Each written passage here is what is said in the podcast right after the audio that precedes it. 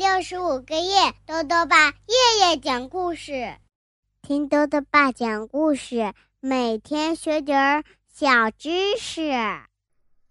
亲爱的各位小围兜，又到了豆豆爸讲故事的时间了。今天呢，豆豆爸要讲的故事是《卡米尔的眼镜儿》，作者呢是法国的布隆格斯莫，党强翻译，由长江少年儿童出版社出版。马农是个小姑娘，最近啊，她不知道自己是怎么了，看到自己的同学卡米尔就非常的烦躁生气，到底是为什么呢？一起来听故事吧。卡米尔的眼镜儿上集。卡米尔拥有一切，他一直都拥有一切。星期一。卡米尔穿着一条崭新的连衣裙来上学了，连衣裙是蓝色的，上面点缀着红色的星星。但我一点儿也不在乎，我不喜欢连衣裙。课间休息的时候，卡米尔把新裙子展示给他的朋友们看，他转着圈儿，让裙子飞了起来。哼，我才不是他的朋友呢。星期二，卡米尔带着三只手镯来上学，手镯像金子一样闪闪发光，特别耀眼。但我一点儿也不在乎，我讨厌首饰。课间休息的时候，卡米尔把手镯借给他的朋友们戴，他们试着戴上手镯，把手镯碰得叮叮当当响。哼，我才不是他的朋友呢。然后，星期四，他竟然戴着眼镜儿来上学了。这是一副漂亮的粉红色眼镜儿，眼镜架上有着小小的红色蝴蝶结。这副眼镜儿实在是太可爱了，太过分了！我一直梦想着自己能有一副眼镜儿，因为我的表哥也戴眼镜儿，我很崇拜他。但是。妈妈说：“我不需要戴眼镜儿。”课间休息的时候，老师让卡米尔把眼镜放在教室里，可他还是戴着粉红色的眼镜跑出去了。而我呢，实在是太嫉妒了。卡米尔和朋友们想玩猫和老鼠的游戏，于是卡米尔把眼镜放在了矮墙上。看到这副粉红色的蝴蝶结眼镜儿在墙上孤零零的躺着，我把它放进了我的口袋里。我这是怎么了？我也不知道。我从来没有做过这种事儿。我感觉所有人都在看我，可抬起头时，并没有人看我呀。教室里，我们刚在自己的座位上坐下。老师就问了：“卡米尔，你的眼镜儿上哪儿去了？”卡米尔的脸变得通红，然后惨白惨白的。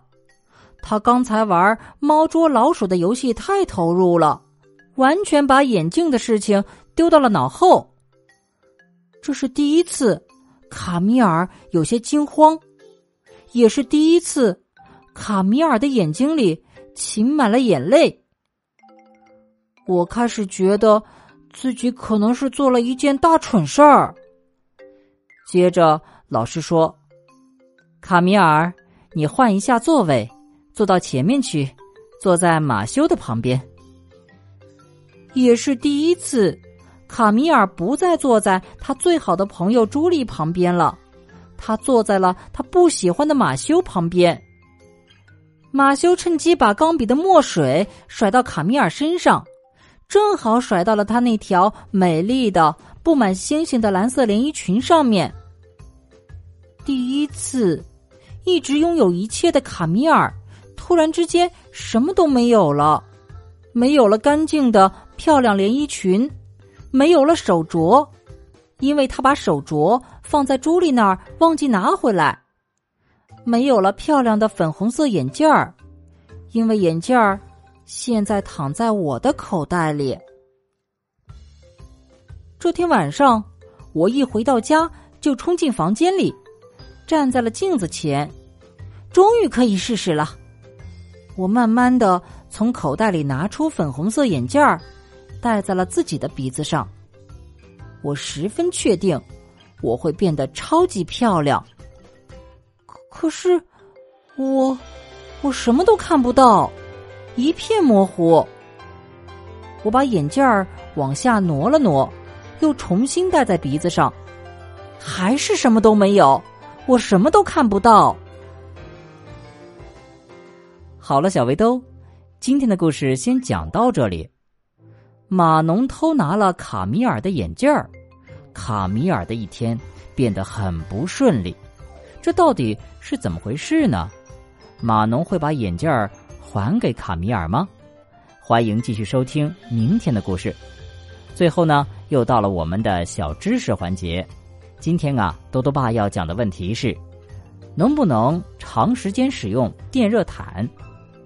多多爸告诉你啊，在寒冷的冬天，使用电热毯可以很快让被窝变得温暖，睡觉呢也变成了一件幸福的事情。但是啊，如果长时间开着电热毯睡觉，会让身体产生依赖感，免疫力可能因此会下降。